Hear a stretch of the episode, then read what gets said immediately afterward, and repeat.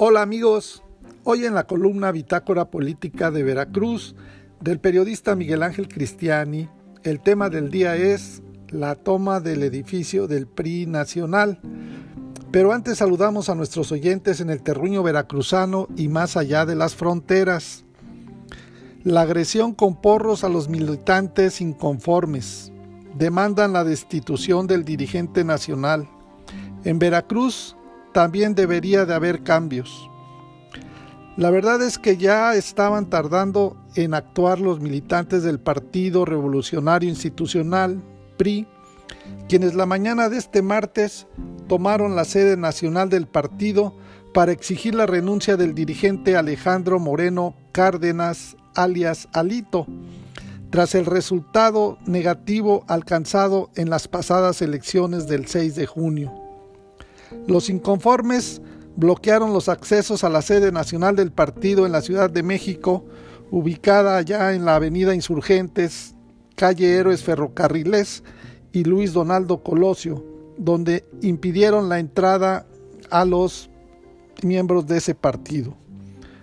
Pero poco les duró el gusto, porque una hora más tarde, al más puro estilo porril de la Ciudad de México, llegó otro grupo de priistas que apoyan a Lito y con palos y garrotes los desalojaron y persiguieron varias cuadras. Hubo heridos hasta con perdigones de bala. Pero ya hoy en la mañana de este miércoles, Alito Moreno tuiteó en sus redes sociales, Estoy en el hospital, acompañando a los familiares de nuestros militantes que esta tarde fueron atacados en las inmediaciones del PRI. Permaneceré atento para que reciban la atención médica necesaria y que su salud salga de riesgo. Esto no quedará impune, no están solos. Ahora resulta que los agresores son los que estaban tomando el edificio del Celden PRI y que los agredidos son los que fueron enviados a quitarlos. Es como cuando el ratero sale gritando, atrapen al ladrón, atrapen al ladrón, y señala hacia otro lado. Ahí están los videos para que se identifiquen a los responsables y a ver si ahora sí se procede penalmente. Pero como diría el divo de Juárez, Juan Gabriel, pero qué necesidad, para qué tantos problemas. Si luego de los pobres resultados que alcanzó el PRI en las pasadas elecciones, en donde se tuvo que unir en alianza ni más ni menos que con el PAN y el PRD, el aceite y el agua, para sumar votos, pero ni aún así logró ganar con la mayoría de sus candidatos. Debió de presentar su renuncia a Lito Moreno y con él todos sus acompañantes. Dicen en mi pueblo que cuando veas las barbas cortar de tu vecino, pon las tuyas a remojar. Así que acá en el terruño veracruzano, también Marlon Ramírez Marín, todavía presidente del Comité Directivo Estatal del PRI, también debería de renunciar a la dirigencia de los priistas, luego de que la mayoría de sus candidatos fueron derrotados vergonzosamente en las pasadas elecciones del 6 de junio. ¿Acaso estarán esperando a que los priistas inconformes les vayan a tomar también el edificio de la sede estatal del partido en la avenida Ruiz Cortines?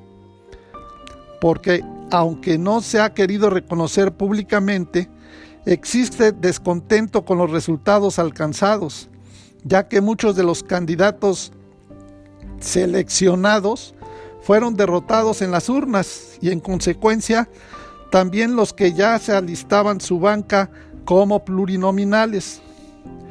Pero los bajos votos no les permitieron llegar, entonces también hay descontento hasta con los supuestos cercanos a Marlon.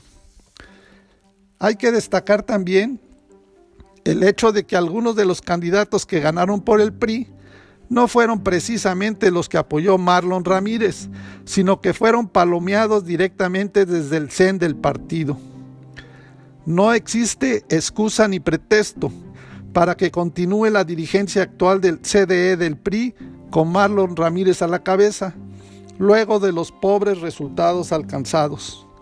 Sobre todo porque ya es tiempo, desde ahora, de que el partido se reestructure con auténticos cuadros de priistas que han militado toda su vida en ese instituto y tienen la experiencia, capacidad y solvencia moral para poder volver a presentar un digno contrincante en las próximas contiendas electorales de gobernador del estado y de presidente de la República.